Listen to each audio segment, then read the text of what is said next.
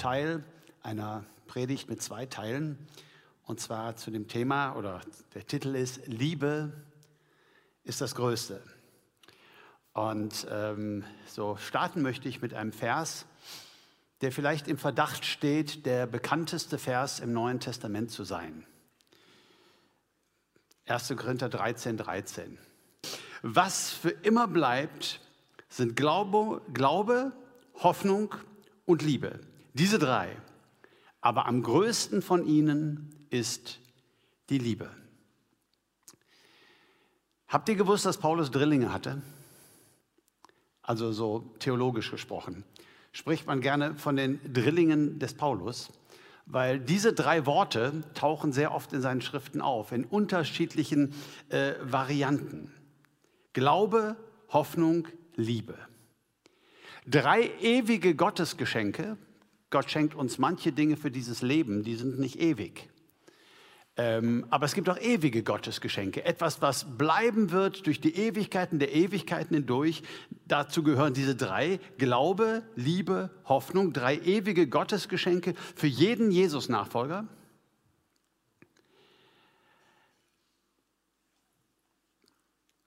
Und um das wirklich zu verstehen, was Paulus hier meint oder warum ihm diese Begrifflichkeiten so wichtig sind, wollen wir einmal einen zweiten Text hinzuziehen, um etwas besser noch ähm, dahinter zu kommen. Und dann kehren wir irgendwann auch wieder zu 1. Korinther 13 etwas genauer zurück. Ich habe hier noch äh, Verse mitgebracht aus Kolosse 1, Vers 3 bis 5. Die sind, finde ich, sehr gut zur Erklärung. Kolosse 1, die Verse 3 bis 5. Wir danken Gott, dem Vater unseres Herrn Jesus Christus alle Zeit, wenn wir für euch beten. Da wir von eurem Glauben in Christus Jesus gehört haben und von der Liebe, die ihr zu allen Heiligen habt, wegen der Hoffnung, die für euch im Himmel aufbewahrt ist. Da sind sie wieder, die paulinischen Drillinge. Glaube, Liebe, Hoffnung. Und wenn man alle Bibelstellen einmal anschaut, wo Paulus diese Begrifflichkeiten äh, benutzt, dann kann man ähm, sachlich feststellen, es gibt unterschiedliche Reihenfolge. Es ist mal Glaube, Hoffnung, Liebe. Es ist mal Glaube, Liebe, Hoffnung. Aber man kann so als Regel sagen, es fängt immer mit Glaube an und Liebe ist das Größte. Das mag ich so zusammenfassend. Es fängt immer mit Glaube an und Liebe ist das Größte. Der Glaube an Jesus, das ist das Erste. Glaube, Liebe, Hoffnung, der Glaube an Jesus, so möchte ich das mal nennen. Das Wort Glaube im Neuen Testament taucht immer so in doppelter Hinsicht auf. Es gibt einmal so der Glaube, der christliche Glaube, der Glaube, der uns übergeben worden ist, sehr oft mit Artikel dann davor, der Glaube. Ähm, so, der jüdische Glaube, der christliche Glaube. Das bedeutet so alles das, was wir glauben, die ganzen Lehrinhalte über Jesus, dass er Gottes Sohn war, dass er gekommen ist, die Menschen zu erlösen, über das Heil in Christus, äh, Taufe und Abendmahl, äh, Gemeinde und so weiter. Alles das, was wir so glauben, so die Zusammenfassung alles dessen, was wir theologisch für richtig halten. Der Glaube. Nicht unwichtig, aber unsere Bibelstelle ist eher so im Bereich des Zweiten. Glaube bedeutet nämlich auch so ein bisschen mehr, ist auch mehr eine Beziehungsvokabel in einem anderen Kontext. Da geht es nicht so sehr um das, was wir glauben, sondern an wen wir glauben. Eine Beziehungsebene. Und davon spricht die Kolosserstelle eher. Glaube als Beziehungsvokabel. Also nicht so sehr die Lehre, die Inhalte und auch nicht so sehr ich habe schon Christen kennengelernt, die sprechen so und ich weiß schon, was gemeint ist, aber die sagen, sind vielleicht krank und ich sage, oh Mensch, ich hoffe ja, dass das wieder alles in Ordnung kommt und sie sagen, oh, ich glaube an Heilung. Oder ich glaube daran, dass Gott einen Ehepartner für mich hat, den er mir zuführen wird, weil darum habe ich gebeten. Oder ich glaube an einen neuen Job, den ich bekommen werde. Ich weiß schon, ähm, dass es um Glauben an Gott geht, um Glauben an Jesus geht in Verbindung zu diesen Dingen. Aber manchmal kann auch das wofür wir glauben, wofür wir ihn gebeten haben im Glauben, so ein bisschen in den Vordergrund geraten. Auch das ist nicht schlimm, aber ich will immer wieder darauf hinweisen, Glaube ist eine Beziehungsvokabel. Das heißt, es geht vor allem um ein tiefes Vertrauen in Jesus. Ein ganz, ganz tiefes Vertrauen in Jesus, In seine Liebe, in seine guten Absichten, dass er immer bei mir ist, dass er alle Möglichkeiten hat und in sein tiefes Verständnis und seine Empathie, dass er mich versteht, dass er weiß, wie ich ticke, warum ich bin, wie ich bin. Das weiß er besser als ich selber. Glaube an Jesus. Im Deutschen sagen wir, ich glaube an Jesus. Ich glaube an Gott. Im Griechischen sagt man, ich glaube in Jesus. Und äh, deswegen, falls ihr euch gewundert habt, habe ich hier mal die Elberfelder Übersetzung auch ausgepackt bei diesem Kolossertext, weil sie haben das wahrhaftig interlinear aus dem Griechischen genau auch so übernommen. Klingt nicht ganz auf der Höhe der Zeit sprachlich, ist aber ganz, ganz nah an dem, wie es im Griechischen formuliert ist. Da wir von eurem Glauben in Christus Jesus gehört haben, also in hinein, in hinein, Glaube an Jesus, wie wir das im Deutschen sagen, könnte ja auch bedeuten, ich glaube an Jesus, ja, den gibt es. Oder ich glaube an Jesus, ja, den gab es. Historische Person, ich glaube, dass der gelebt hat, ich glaube, dass der, ich glaube an den. So. Ähm, aber Glaube in hinein ist natürlich tiefer, ist eine Beziehungsvokabel und spricht von ganz viel Vertrauen. Jesus ist ja unser Vorbild in allem und auch daran, wie er mit seinem Vater umgegangen ist, wie er in Gott geglaubt hat, um das mal beim Griechischen zu bleiben, wie er verbunden war mit ihm durch den Glauben. Und da gäbe es viele Bibelstellen, aber die eine, die mich zu diesem Thema ganz besonders bewegt und berührt, ist Markus Kapitel 14, Vers 36. Ich sag mal, ich nenne das gerne ein Glaubensgebet in dunkelster Stunde kurz vor diesem schweren Gang nach Golgatha, kurz vor dieser grausamen Hinrichtung, vor dieser unfassbaren Qual, die ihm da angetan wurde, spricht er dieses Glaubensgebet in dunkelster Stunde, Markus 14, Vers 36. Und er sprach, aber Vater, alles ist dir möglich. Nimm diesen Kelch von mir, doch nicht, was ich will, sondern was du willst. Ich finde diese Worte unfassbar stark. Ich möchte gerne noch mal lesen. Aber Vater, alles ist dir möglich. Nimm diesen Kelch von mir, doch nicht was ich will, sondern was du willst. So drei Dinge sehe ich, die, diese, die Glauben als Beziehungsvokabel so unterstreichen. Das erste ist aber. Aber heißt Papi. Ja, heißt Papi. Ähm, Glaube an die Liebe Gottes. Glaube daran, dass er mich liebt und dass ich ihn aber nennen darf. Also ganz tiefe Vertrautheit. Glaube an die Liebe Gottes aber. Und dann, alles ist dir möglich. Glaube an die Allmächtigkeit Gottes. Glaube an die Möglichkeiten Gottes. Glaube, dass Gott alles im Griff hat, dass er auf dem Thron ist und dass ihm alles möglich ist. Und dann das Dritte, nicht was ich will, sondern was du willst. Glaube an die Pläne Gottes. Glaube daran, dass das, was ich hier lebe, einen Sinn hat, dass wenn meine Gebete nicht beantwortet sind in dem Sinne, wie ich es mir so gewünscht hätte, dass Gott etwas damit verbindet, dass er etwas geplant hat und dass ich mich diesen seinen Plänen hingeben darf, weil sie auch zu meinem Besten sind. Gott bringt keine Bauernopfer seiner Kinder. Ja, sie sind auch zu meinem Besten. Er hat etwas Wunderbares für mich vorbereitet. Und ähm, wenn das jetzt gerade mein Leben sich nicht so gestaltet, wie ich das möchte, glaube an seine guten Absichten und Pläne. Das finde ich ganz, ganz stark. Glaube an die Liebe Gottes, an die Möglichkeiten Gottes und glaube an die Pläne Gottes, wie Jesus uns das hier in dunkelster Stunde vorlebt. Dieses Glauben in Gott hinein, in diese Person hinein. Was für ein Geschenk. Glaube, Liebe, Hoffnung, dieser Glaube, diese Beziehungsvokabel, dieser Glaube, der uns mit Gott verbindet. Das Zweite, was ich einmal kurz ähm, bedenken möchte, ist diese Begrifflichkeit der Hoffnung. Ich habe es mal in Anführungsstrichen die gute Hoffnung genannt. Die Anführungsstriche erkläre ich in einem Moment. Das Wort Hoffnung im Neuen Testament ist oft gesagt worden, könnte auch mit Erwartung übersetzt werden. Damit habe ich mich diese Woche nochmal angelegt, was jetzt genau der Unterschied ist und wie die griechischen Vokabel ähm, da meistens zu verstehen sind. Nur, dass wir mal ein Gefühl für dieses biblische Wort Hoffnung bekommen, das müssen wir ja nicht für jedes griechische Wort haben, aber gerade bei diesen dreien finde ich schon wichtig, dass man mal so das ein bisschen platzieren kann, ein bisschen präziser, als das vielleicht die Übersetzung zulässt.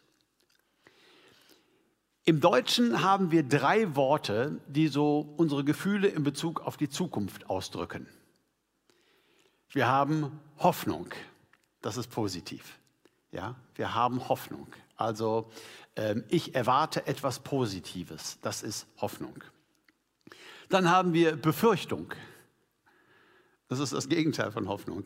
Ich erwarte etwas Negatives. Und dann haben wir das Wort Erwartung und das ist eher neutral. Das könnte positiv sein und das könnte negativ sein. Und von meinem Gefühl, von meinem Sprachgefühl her, würde ich das griechische Wort, was mit Hoffnung übersetzt wird, so ein bisschen zwischen den deutschen Hoffnung und Erwartung setzen. Ja? In der Bibel wird das Wort Hoffnung nur positiv verwendet. Von daher bin ich mit der Übersetzung als Hoffnung auch einverstanden. Wobei ich weiß, dass im Bibelgriechischen es eben auch anders verwendet werden könnte. Und jetzt nochmal zu den Anführungszeichen eine gute Hoffnung. Das habe ich aus 2. Thessalonicher 2, Vers 16. Das kann einem ja als Deutscher auffallen, wenn man die Bibel noch nicht so oft gelesen hat und sich an sowas nicht gewöhnt hat. Dort heißt es, unser Herr Jesus Christus, der uns eine gute Hoffnung gegeben hat. Das macht im Deutschen nicht 100% sprachlich Sinn, weil Hoffnung ist immer gut. Es gibt keine schlechte Hoffnung. Hoffnung ist immer positiv und da merkt ihr, dass es in der griechischen Vokabel nicht ganz so ist, sondern sie, ist, äh, sie lehnt sich aber in diese Richtung. Also Hoffnung, Erwartung, etwas Positives. Das ist, was man zusammenfassend äh, sagen kann, wann immer im Neuen Testament dieses Wort auftaucht. Aber vor allen Dingen bezieht es sich auf das Zukünftige. Das ist ganz wichtig. Hoffnung ist etwas, was sich immer auf das Zukünftige bezieht. Und es spricht von unserer Ewigkeitsorientiertheit. Nach dem Glauben wird uns diese zweite Sache geschenkt, nämlich Hoffnung, als ein Anker der ganz, ganz wichtig ist für uns, für dieses Leben mit Jesus Christus, damit das funktioniert in dieser Welt. Ich sage mal, Christus-Nachfolge, da gibt es so drei Anker, die wir werfen. Drei Punkte, an denen wir uns festmachen. Der eine ist Vergangenheit. Jesus Christus vor 2000 Jahren starb am Kreuz für uns, hat die Sünde der Welt auf sich genommen, ähm, stand wieder auf von den Toten, fuhr zu seinem Vater, Start der Kirche. So, da sind wir ganz fest verwurzelt mit unserem Glauben in diesen Geschehnissen. Das zweite ist hier und jetzt, ich lebe mit Jesus. Ich bete jeden Tag, ähm, ich beschäftige mich mit der Bibel, ich beschäftige mich mit äh, Gottes Gedanken, ich äh, bete ihn an und ähm, höre vielleicht solche Musik oder singe gerne. So das, was ich so mit Gott erlebe, wie er hineinspricht in mein Leben, äh, wie ich die verschiedenen Dinge mit Gott so bewältige. Hier und jetzt leben mit Jesus. Das ist das zweite. Und das Dritte, was wirklich nicht zu kurz kommen darf, ist diese Verankerung in meinem ewigen Zuhause. Diese Verankerung in der Zukunft. Ich gehe auf etwas zu und das ist positiv. Es ist mir etwas verheißen. Es ist mir etwas versprochen. Und vieles in diesem Leben halte ich deshalb aus, weil ich weiß, was kommt. Es wird sich lohnen. Das, was kommt, das wird sich lohnen. Ich denke an einen Studenten, der vielleicht den Traum hat, einmal einen ganz, ganz qualifizierten Beruf auszuüben, bei dem es viel Geld zu verdienen gibt. Aber er hat keine reichen Eltern und so quält er sich durch dieses Studium und fährt nachts noch Taxi und mutet sich ein Leben zu, das wirklich nicht schön ist in einer Bruchbude und, und verzichtet auf manches und so er hat eine Hoffnung. Er hat eine Hoffnung, die ihn trägt und irgendwann hat er den Abschluss in der Tasche und irgendwann erfüllt sich dann hoffentlich ähm, das, wovon er geträumt hat, äh, das, was er wollte, wofür er bereit war, ganz vieles in Kauf zu nehmen. Diese Qualität ist natürlicherweise bei Christen in Ländern, wo sie verfolgt werden, wo es einen echten Preis kostet, Christ zu sein, ja, äh, deutlicher ausgeprägt auch in der Verkündigung. Wir gehen nach Hause. Etwas Wunderbares kommt auf uns zu. Da beten Christen in China, komm Herr Jesus, wann kommst du denn? Komm bitte, bitte, komm wieder, wir warten doch auf dich. Und lassen sich dann vielleicht auch trösten, noch ein Weilchen, noch ein Weilchen, haltet stand, Kinder. Ja? Die sehnen es herbei. Ähm, ist natürlich nicht ganz so in unseren Ländern, wo Wohlstand ist, aber wir müssen immer wieder darauf aufmerksam machen, dass wir diesen dritten Anker auch ganz, ganz dringend brauchen. Der Glaube braucht die Hoffnung. Der Glaube braucht die Hoffnung. Ist ja manchmal gar nicht so leicht, das eine vom anderen zu unterscheiden. Ich glaube, ein Hauptmerkmal ist, Glaube ist hier und jetzt. Ja? Ich glaube hier und jetzt, gut, manches, das ich glaube, sehe ich auch noch nicht, aber ich erwarte es. Ich werde es in diesem Leben sehen. Sagen wir mal, ich, ich glaube für etwas, ich bete für einen Menschen ähm, und dann geschieht etwas. Gott greift ein und es entwickelt sich positiv und und dann freue ich mich hier und jetzt. Hoffnung ist so eindeutiger in der Zukunft. Es kommt noch. Ich hatte manches Mal Mühe so mit unserer Lobpreiskultur. Ich fand das immer sehr, sehr schön und habe auch immer sehr gerne mitgemacht und gesungen und meine Arme gehoben und Gott gefeiert. Aber dann gab es schon mal Sonntage oder Lobpreissessions, wo ich als Mensch der auch mit beiden Füßen doch in der Welt stehen möchte und sehen möchte, was um ihn herum passiert auf diesem Planeten, irgendwie nicht so richtig, wie soll ich mal sagen, in Stimmung kommen wollte. Wir glauben, Gott ist allmächtig und sitzt auf dem Thron. Und alle seine Feinde mögen sich wider ihn versammeln. Der auf dem Thron sitzt, der lacht ihrer. Sie können ihn nicht anrühren. Er ist groß, er ist und er ist voller Liebe und voller Erbarmen. Jesus ist Sieger, der Feind ist besiegt. Es ist, das glauben wir alles, das singen wir, das bekennen wir, das glaube ich von ganzem Herzen. Und ich weiß nicht, wie es euch manchmal geht. Ich finde manchmal der zynischste Satz in den Nachrichten abends ist der Satz Guten Abend. Wenn ich mir dann anhören muss, was da passiert in der ganzen Welt und es wirklich in dieser Welt kein guter Abend ist. Dann denke ich an den Allmächtigen auf dem Thron und ich nehme einfach mal zur Kenntnis, dass ca. 24.000 Menschen an diesem Tag verhungert sind. Drei Viertel davon Kinder. Ich denke an seine Liebe, an sein Erbarmen, an, an, an, an seine guten Absichten, an seine Allmächtigkeit. Ich sehe das Flüchtlingselend, ich sehe die Kriege, ich sehe, sehe Syrien, ich sehe diese Länder und was dort passiert und äh, das Unfassbare, das unvorstellbare Leid, in dem so viele Menschen in dieser Welt leben. Und ich sage euch ganz ehrlich, nur mit Glauben würde ich irre werden daran. Ich glaube, ich würde es nicht durchhalten. Diese zweite, dieses zweite ewige Gottesgeschenk der Hoffnung, also diese feste Besinnung darauf, was Gott uns schenken wird und um wie alles ausgehen wird. Das ist das, was mein Herz dann schützt und wie ich das Ganze nur aushalten kann. Es scheint mir so in der Bibel zwei biblische Weltbilder zu geben, die so nebeneinander stehen und auch in einer gewissen Spannung zueinander, aber die sich wunderbar ergänzen. Einmal dieses Weltbild der Ewigkeit, ein souveräner Gott, ein genialer Schöpfer, Mensch ist mit freiem Willen gemacht, Sünde und ganz vieles, aber letztendlich vom Ende her gesehen hat er alles im Griff gehabt. Alles kommt wieder in Ordnung, alles ist versöhnt, Erlösung ist geschehen, ein wunderbares Happy End. Er ist allmächtig. Und dann sehe ich ein zweites Weltbild, nämlich aus der Sicht des Zeitlichen. Das erste ist die, Sicht des Ewigen, das andere ist die Sicht des Zeitlichen. Und da lese ich fast irritiert, dass Paulus den Teufel Gott dieser Welt nennt. Paulus ist der Einzige, der ihn so nennt. Ich glaube, hätte er das nicht getan, wäre das für uns sehr frivol, die Begrifflichkeit überhaupt zu gebrauchen, ihn Gott zu nennen. Jesus nannte ihn Fürst dieser Welt. Ja, er ist besiegt. Jesus hat ihn am Kreuz von Golgatha besiegt, das wissen wir. Aber all das hat mit Hoffnung zu tun. All das wird am Ende dann ganz zum Tragen kommen. Und jetzt sind wir, wir haben ja viel darüber gesprochen, in dieser Zwischenzeit.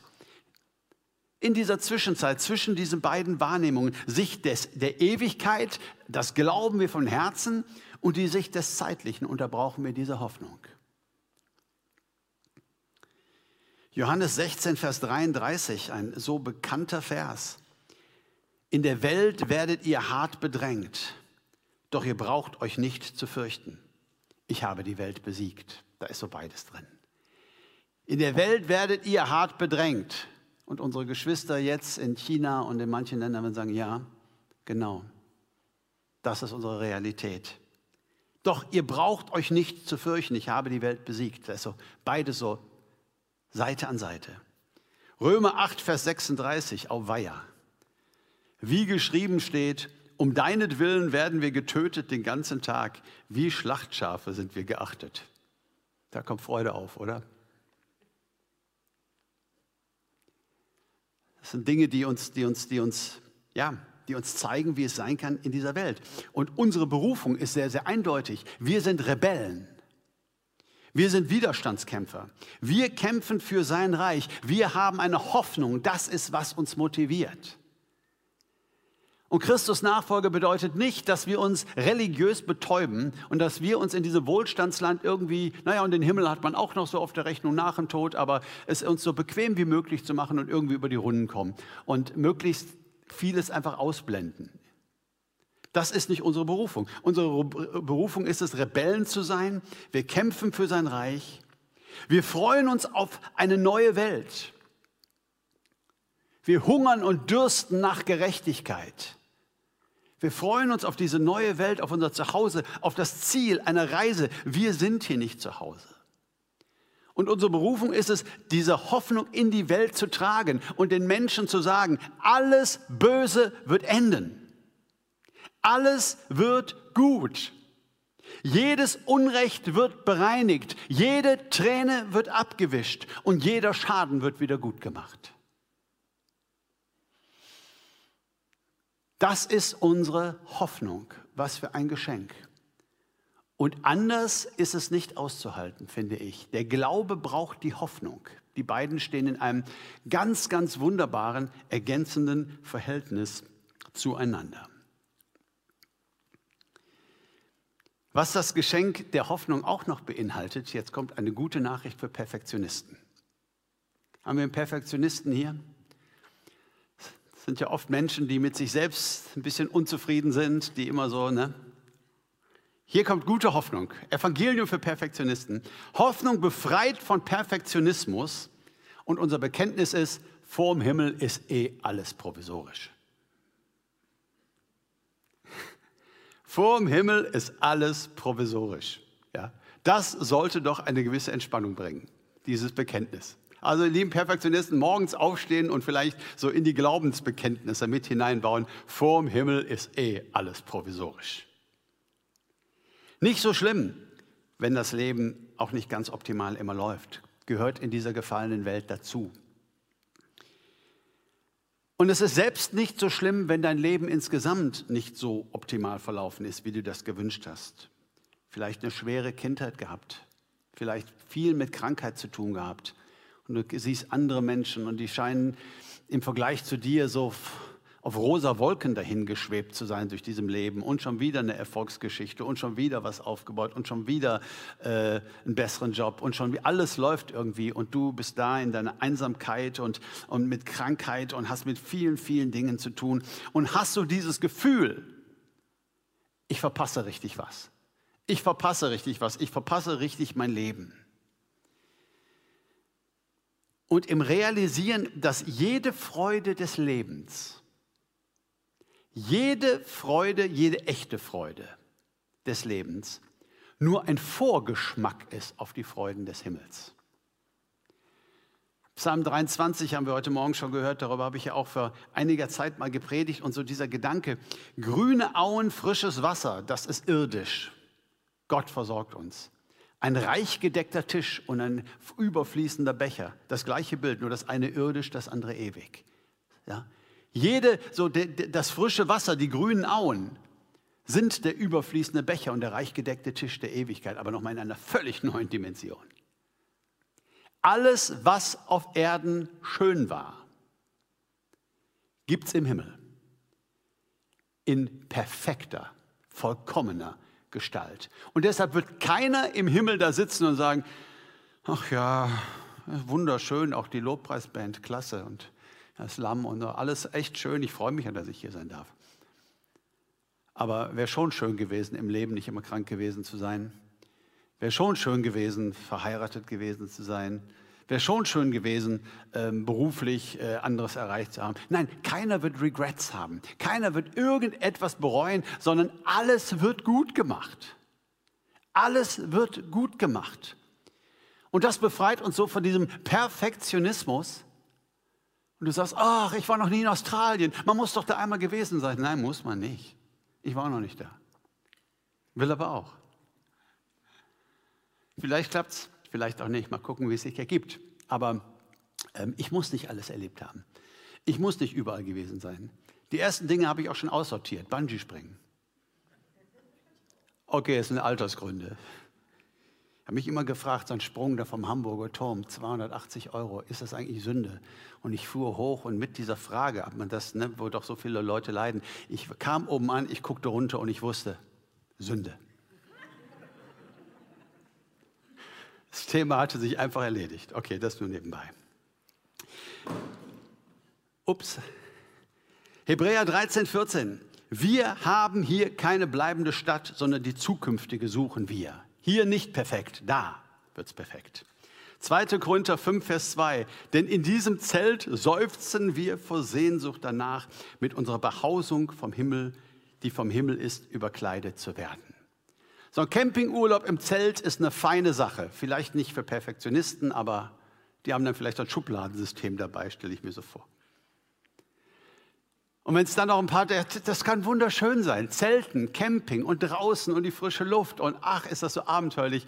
Aber wenn du da mal drei, vier Regentage hattest in der zweiten Woche und so und irgendwann nach der dritten Woche, wenn du diese Heringe da rausziehst, dann willst du nur noch eins. Heimgehen. und das wird hier, was für ein wunderschönes Bild von Paulus. In diesem Zelt seufzen wir. Das ist Zelt, Leute. Das ist, ne, das ist provisorisch. Aber es kommt diese Behausung vom Himmel her. Hoffnung, was für ein Geschenk. Und drittens, um uns an diesem Kolossertext äh, entlang zu halten, Liebe zu den Glaubensgeschwistern, die Liebe zu allen Heiligen. Und zwar als Konsequenz des Glaubens an Jesus. Je mehr wir im Glauben mit Jesus verbunden sind, unser Glaube in Christus hinein, diese Beziehungsvokabel, von der wir heute mal besonders ausgehen. Je mehr wir im Glauben mit ihm verbunden sind, desto mehr erleben wir seine Liebe. Es ist so wichtig für jeden von uns, da regelmäßig Nachschub zu kriegen. Immer wieder versichert er uns seine Liebe. Immer wieder möchte er uns zeigen, wie sehr er uns liebt, wie sehr er uns ganz, ganz tief möchte, wie sehr er uns begehrt, wie sehr er uns annimmt.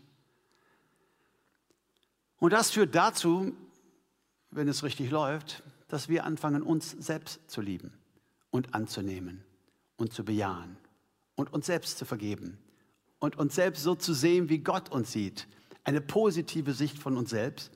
Und das führt dazu, dass wir unsere Glaubensgeschwister lieben und darüber hinaus, dass wir jeden Menschen lieben. Je mehr wir von der Liebe Gottes selber empfangen, desto mehr werden wir lieben. Hier gibt es einen Vers, den ich früher auch gerne mal falsch verstanden habe. Johannes 13, 34 kennen wir doch alle. Jesus sagt, ein neues Gebot gebe ich euch, dass ihr einander lieben sollt, wie ich euch geliebt habe, auch ihr einander liebt. Hui, da liegt die Messlatte aber hoch. Also so wie wir als Christen einander lieben, Woran wird das gemessen? Daran, wie Christus uns geliebt hat. Und dann kann ich sagen, hey Herr Jesus, also hier ist Bruder XY oder Schwester Z und äh, da habe ich doch ganz gut reagiert, oder? Das war doch schon liebevoll. Und der Herr guckt mich an und geht und sagt, oh. also im Vergleich zu dem, wie ich diese Schwester geliebt habe, ist das ja wohl gar nichts. Und ich bin wieder der Versager mit dem Ei im Gesicht.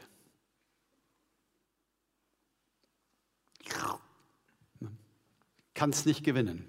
Das ist so ein Evangelium, das manchmal geprägt worden ist, wo du einfach nicht gewinnen kannst, wo du einfach immer wieder niedergemacht wirst.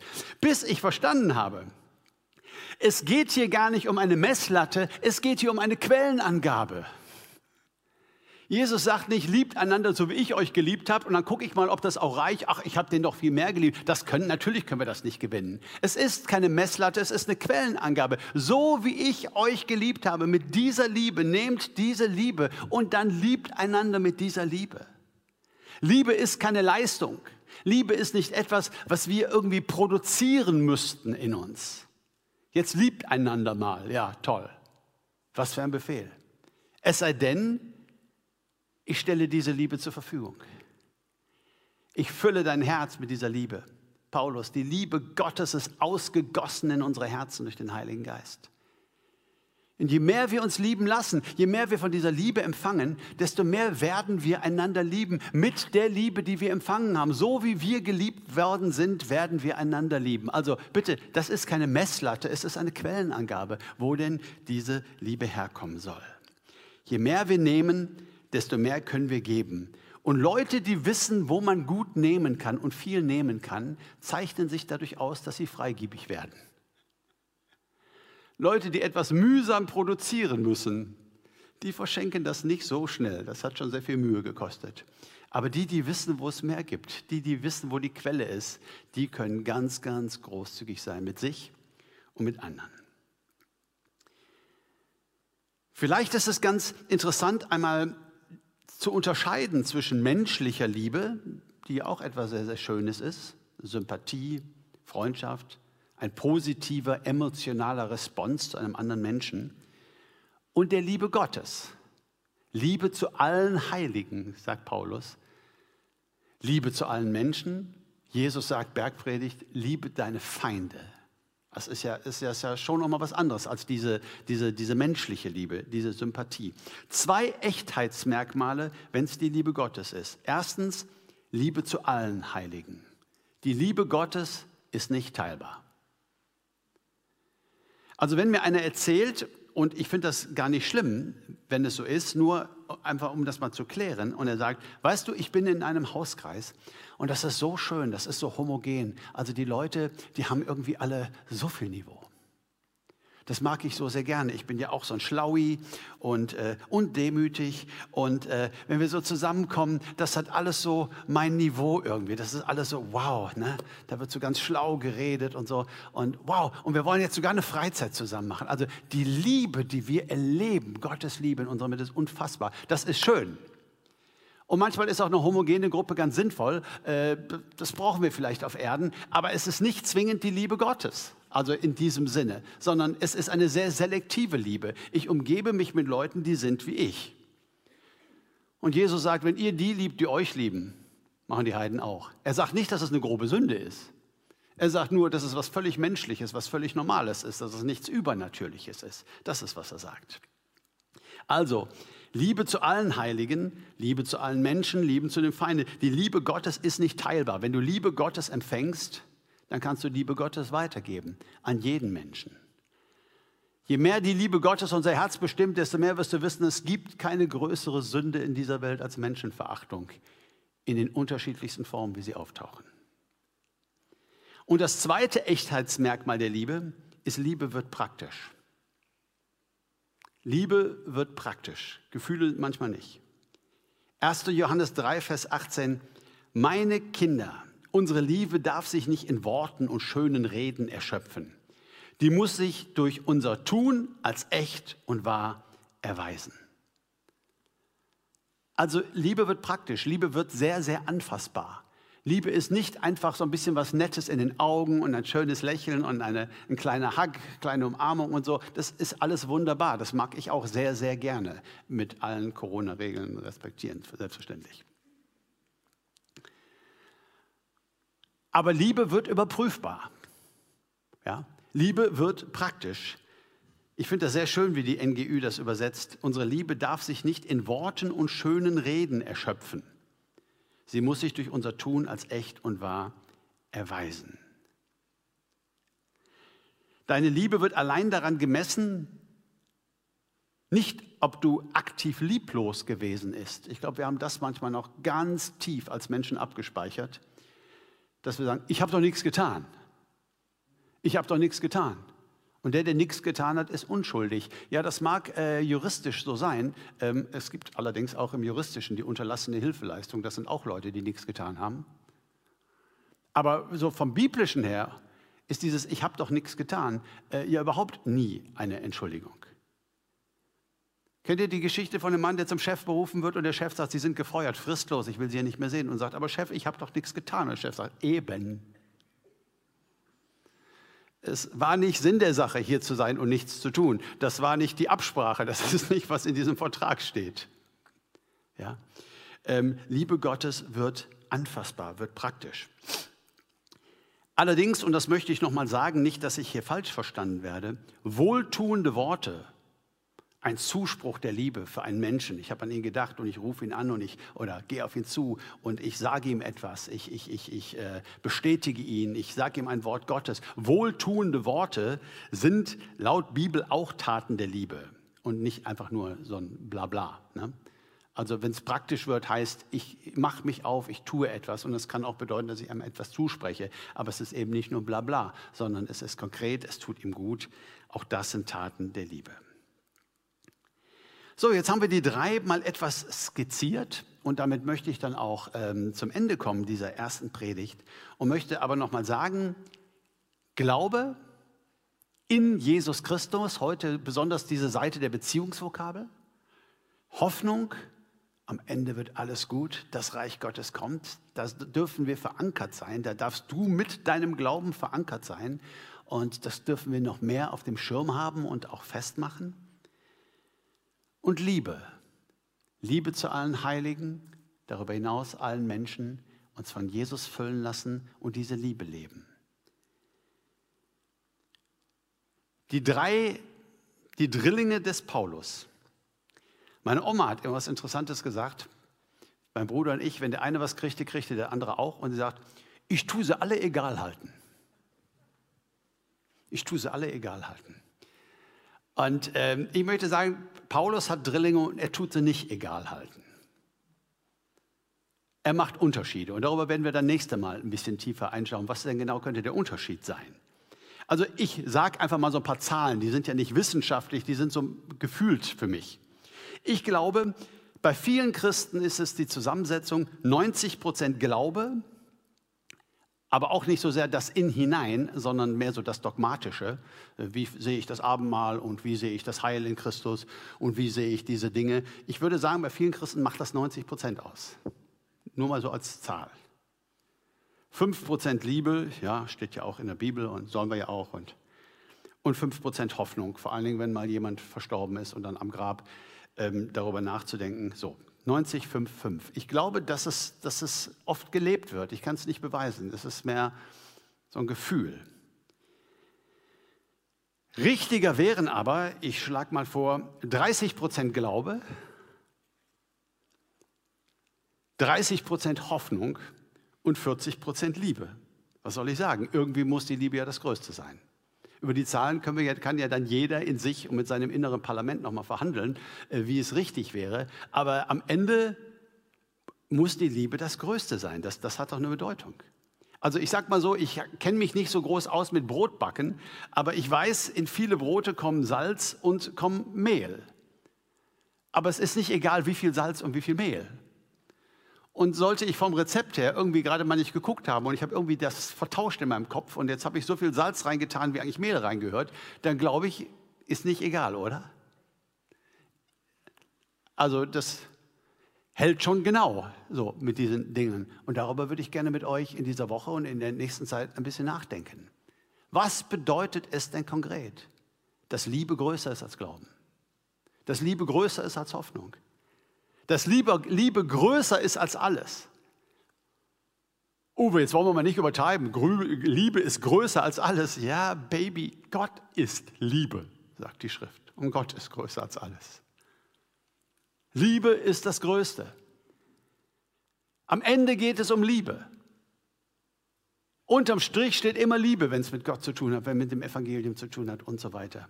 Das finde ich einen ganz, ganz spannenden Gedanken. Glaube, Liebe, Hoffnung, die paulinischen Drillinge. Ein wunderschönes Geschenk für dieses Leben und für die Ewigkeit. Ich wieder schließe mit dem Satz, den ich am Anfang schon mal gesagt habe, so ein bisschen zum Mitnehmen. Es fängt immer mit Glaube an und Liebe ist das Größte. Ich glaube, das können wir so zusammenfassend sagen. Es fängt immer mit Glaube an und Liebe ist das Größte. Amen.